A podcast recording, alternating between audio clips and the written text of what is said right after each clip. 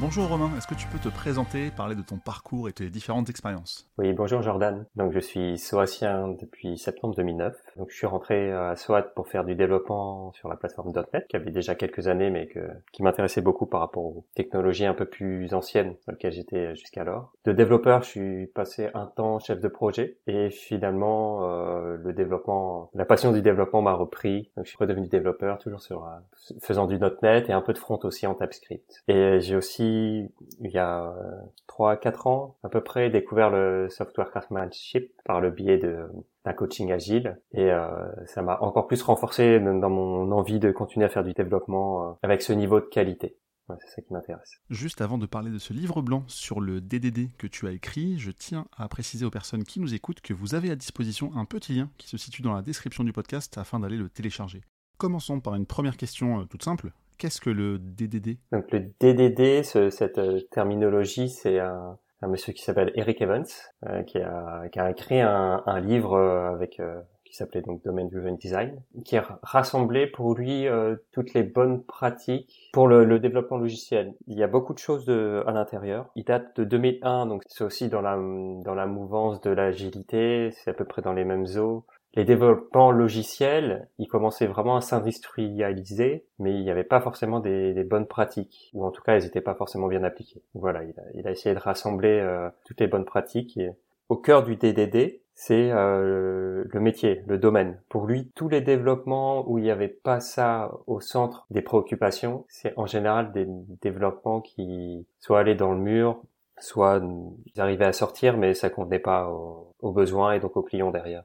Alors justement, par rapport à ce livre blanc, donc je sais que tu n'as pas été le, seul à le rédiger, mais j'aimerais savoir euh, pourquoi vous avez fait ce livre blanc, comment l'idée est née et quelles ont été vos motivations en fait, comment, vous avez pu euh, porter ce projet et, euh, y arriver finalement? en effet, j'ai écrit le livre avec Sepper. C'est lui qui a l'initiative du projet. Et, le DDD, il adore ça. Il était soacien jusqu'à peu et il s'occupait des formations DDD. C'est à cette occasion que j'ai approfondi ce domaine que j'avais vaguement entendu parler. Par la suite, on a écrit un, une ref card, donc un, document d'une dizaine de pages qui fait un peu la synthèse du DDD, mais ces dix pages, ça présente aussi une limite. Donc on s'est dit, ça serait quand même intéressant d'approfondir, de faire, euh, d'avoir à peu près une cinquantaine de pages pour euh, bien expliquer ce que c'est, euh, rentrer plus dans le détail.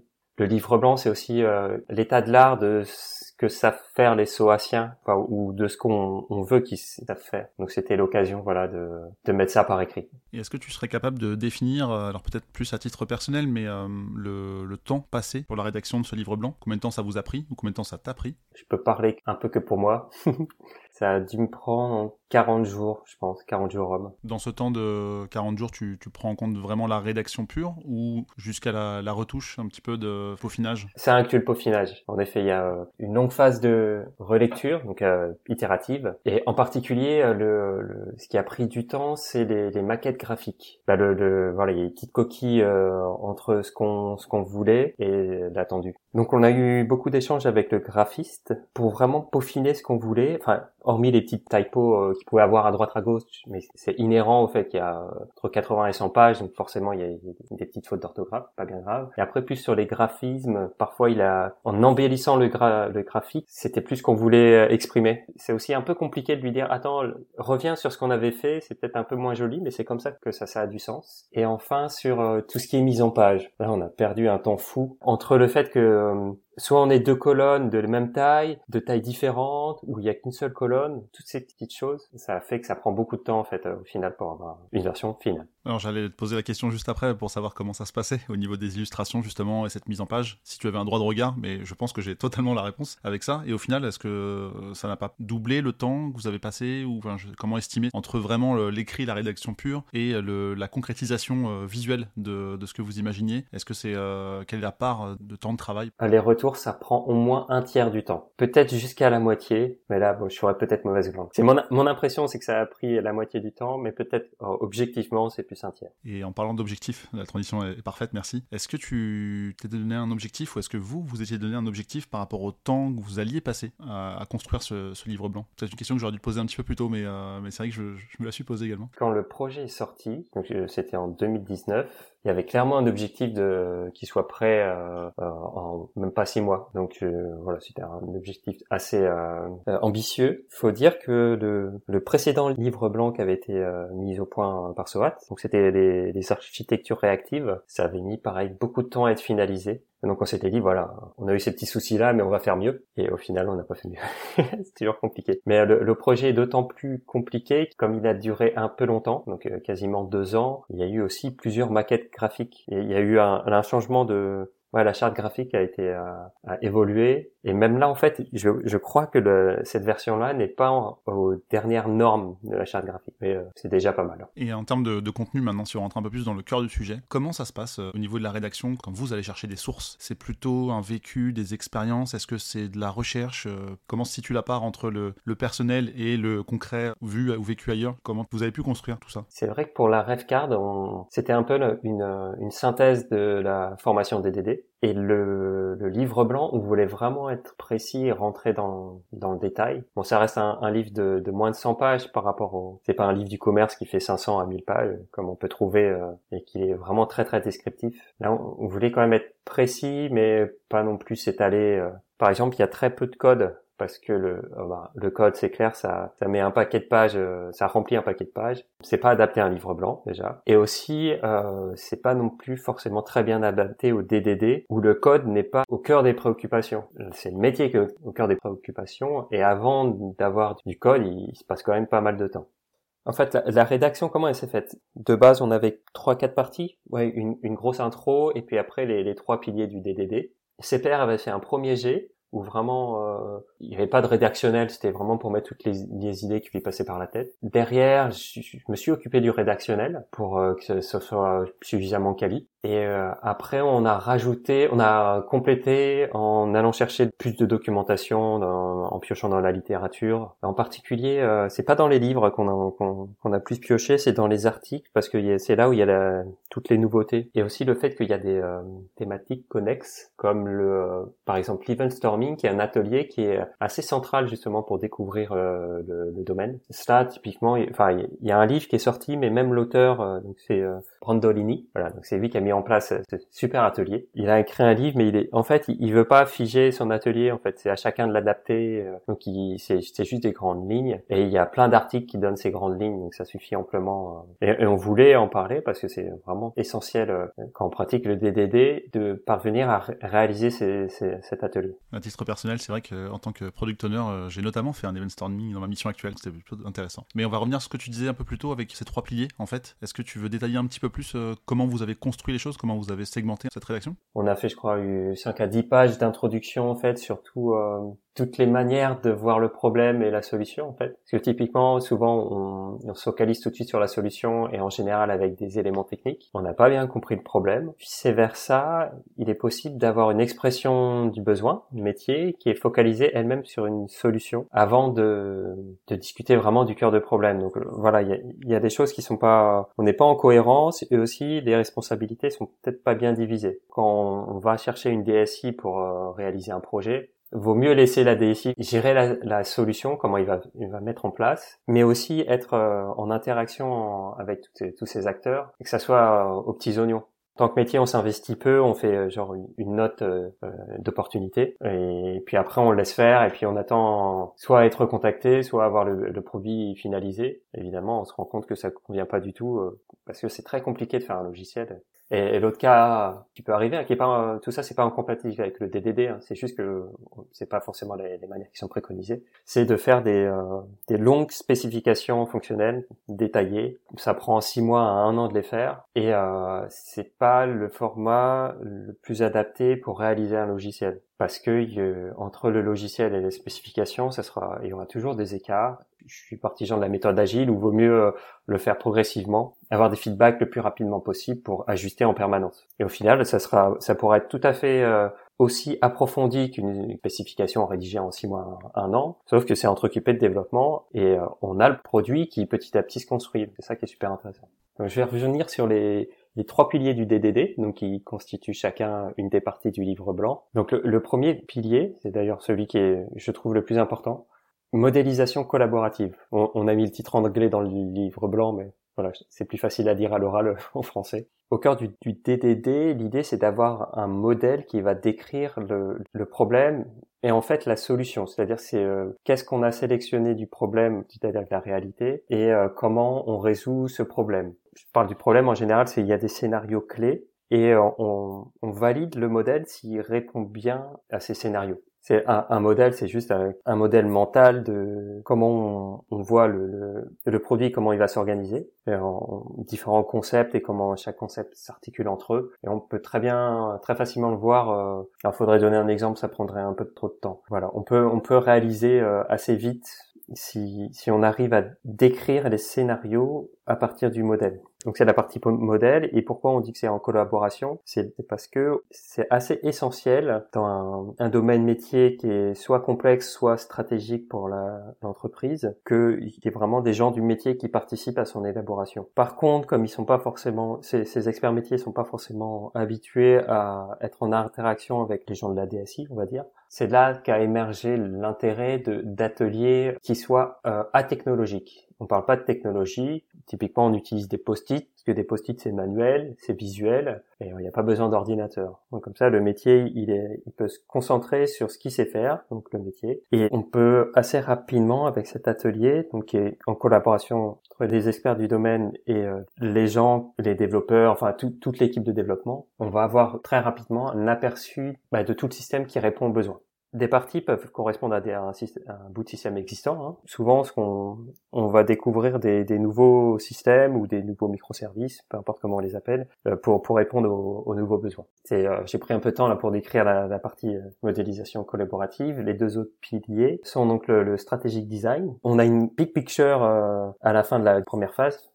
on a un gros gros modèle et en général on, va le découper parce qu'il est trop gros. Euh, l'idée aussi du, du DDD, c'est de découper pour euh, faire baisser la complexité. Parce qu'en général les projets, ils, soit ils échouent, soit on n'arrive plus à les maintenir et ça devient une grosse boule de, de caca, on va dire, bah parce que euh, au fur et à mesure tout s'est intriqué et on n'arrive plus à développer une partie indépendamment de tout le reste, sans casser tout le reste. Donc si on arrive à découper à la base, on va faire en sorte que les parties soient indépendantes et en particulier on va, on va essayer de voir les parties qui sont vraiment stratégiques, on va désigner comme euh, au cœur du domaine et c'est là où on va vraiment appliquer des DD à fond. Et pour le reste, voilà, on va, on va faire part de pragmatisme et on, on va faire en sorte que des briques logicielles qui marchent sans investir trop, puisque c'est le cœur du domaine où on veut investir, ou alors on va carrément prendre des, des, des projets, euh, des produits euh, off the shelf. Par exemple, euh, un Salesforce ou voilà pour toute la brique commerce. Si on est, si le, commerce n'est pas au cœur de, de notre business, ça vaut tout à fait le coup de prendre du Salesforce où il y aura pas mal de briques déjà déjà prêtes pour se concentrer sur notre business. Et donc le troisième pilier, c'est en général quand un développeur dit je fais du DDD, il parle de ce pilier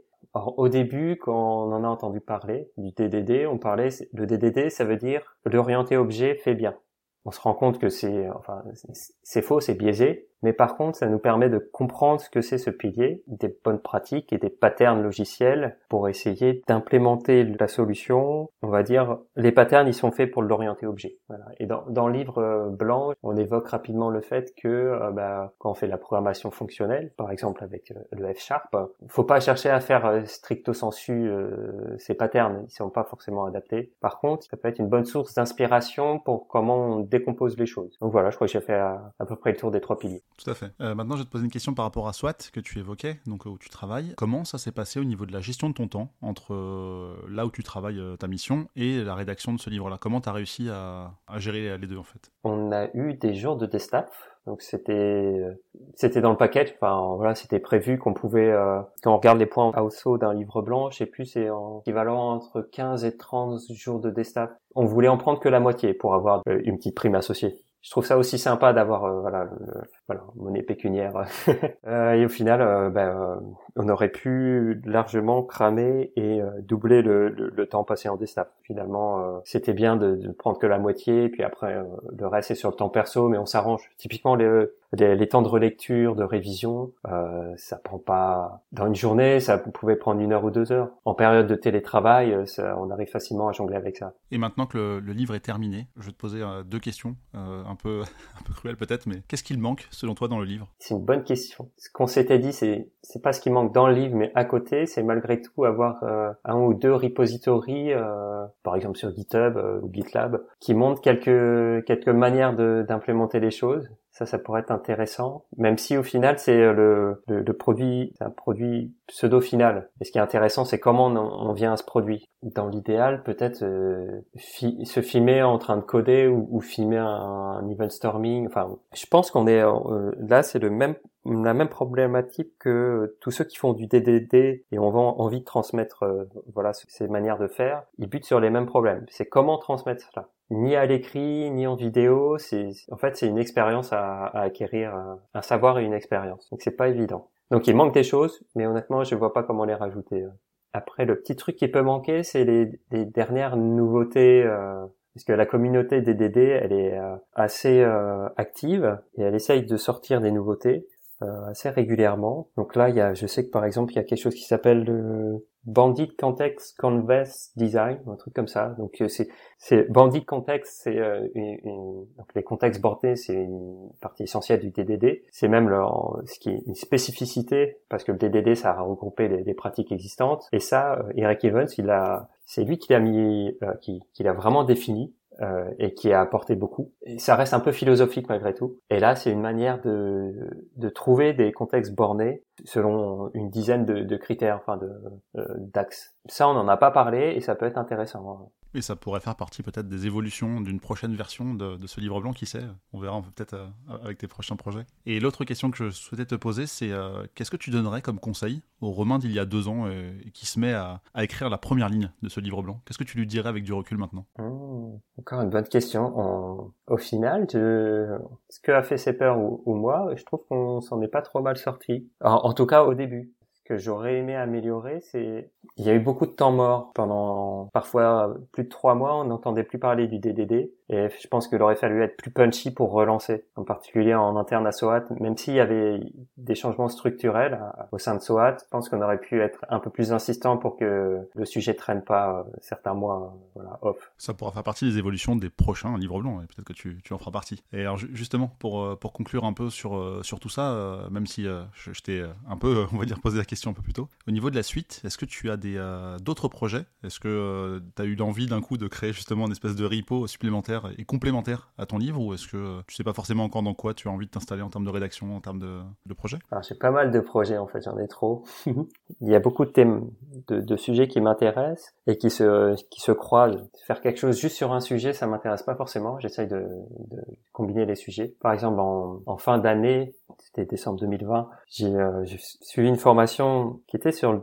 domaine driven design, mais orientée euh, CQRS et event sourcing, qui est déjà une façon un peu plus moderne de faire euh, du DDD, euh, de l'implémenter, qui est pas non plus la panacée, mais euh, en tout cas ça marche très bien pour quand le il y a une notion de temporalité dans le domaine. Et je l'ai fait avec un formateur, je sais qu'il faisait du F Sharp qui est un langage qui m'intéressait. J'ai eu l'occasion de, de avec quelqu'un qui faisait du F Sharp. Et donc, depuis, je me suis mis au F Sharp, pour l'instant sur des projets perso. Je suis en train d'écrire une masterclass pour, pour SWAT parce que, en fait, je pense que F Sharp, c'est très accessible à ceux qui sont du C Sharp. Simplement, le, les gens soit osent pas, soit pensent que ça va être trop compliqué de s'y mettre. On se rend compte que tous ceux qui s'y sont mis, ils s'y sont mis finalement assez vite et en général, enfin, on va dire la, majorité des gens qui font du F Sharp se rendent compte que c'est un langage encore plus plaisant que le C Sharp. Voilà, le différentiel, c'est qu'on a, c'est entre C++ et C Sharp. C'est à peu près le même qu'on a entre C Sharp et F Sharp. Ça peut donner une petite, une petite idée, une petite envie, voilà, à ceux qui font du C Sharp. Le F Sharp, il y a largement 8 chances sur 10 que, que le langage vous, vous plaise beaucoup. Voilà. Ah, évidemment, faut le temps d'apprendre et de, de pratiquer. Mais passer cette phase, euh, en général, les gens, ils sont pas, ils ne regrettent absolument pas. Et c'est mon cas, en tout cas. Je trouve que c'est un langage, c'est de le, le, plus beau langage pour l'instant que, lequel j'ai, j'ai travaillé. Donc, ça fait quoi, entre 20 et 30 langages que je fais depuis 20 ans. Donc, euh, je conseille. Eh bien écoute, ce sera l'occasion de réécouter ce podcast peut-être dans quelques mois, quelques années, pour voir si euh, tu as toujours la même, la même vision, la même, la même pensée. Mais, euh, mais en tout cas, je ne connaissais pas le, le F-Sharp en, en, juin 2020, au moment où on enregistre, euh, 2021, pardon, au moment où on enregistre ce podcast, mais euh, ce sera intéressant de, de, voir par la suite. En tout cas, merci beaucoup euh, Romain pour, pour toutes tes réponses. je pense que ça peut donner envie de lire ce livre ou de le relire, ça dépend à quel moment vous avez écouté ce, ce podcast. merci à toi pour, pour toutes ces réponses. Merci à toi Jordan.